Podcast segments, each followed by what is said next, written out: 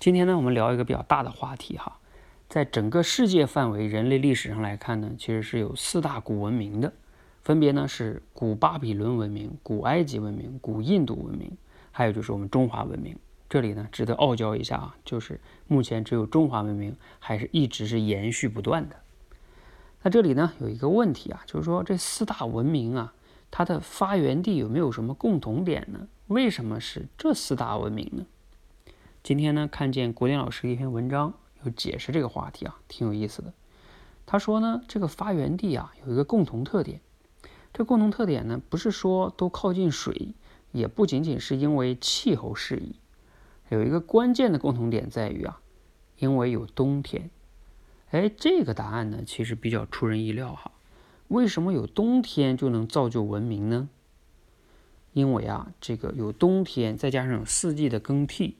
在这个地区的人呢，他就要提前想啊，冬天的三个月我要怎么过呢？因为外边的没有粮食啊，他就要提前去思考储备粮食，所以呢，就倒逼我们要，比如说去种植啊，啊，也就农业就出现了。然后农业呢，又需要人们去协作啊，等等等等哈，来回交换呀，这里边村庄就出现了。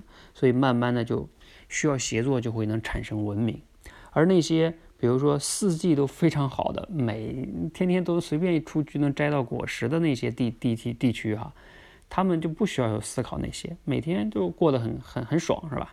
你可以理解为他们处在舒适区，而冬天是什么？冬天就是不舒适，不是不舒适，就是不舒适区。所以从这个角度来说呢，不太舒适啊，其实往往是件好事儿。就像我们这两年哈都知道。互联网啊，经济啊，这个大环境不太好，有很多企业呢会出现裁员，融资也不顺。好像前段时间还爆出新闻哈，华为呢会准备裁掉七千多个老员工。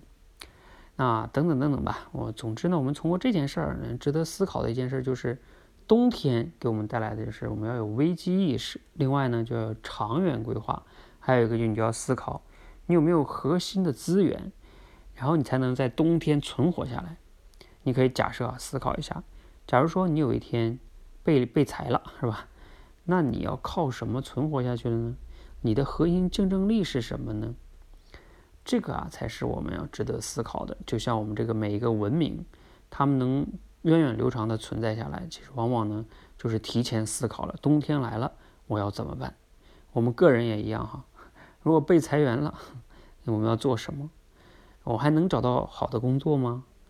啊？等等等等等等哈，所以最后呢，我们经常可以问自己三个问题：如果冬天来了，我们要怎么办？第二个呢，就是，哎，我目前有哪些优势和资源可以确保自己过冬呢？这是盘点一下自己有什么。第二个就是说，从长远来看呢，我当下还需要积累什么，然后才能让自己更有竞争力，更好的过冬。啊，希望呢，我们每个人哈都用这三个问题经常问问自己，要有危机感，要有长远规划。要不断的积累自己的核心竞争力，希望呢对你有启发，谢谢。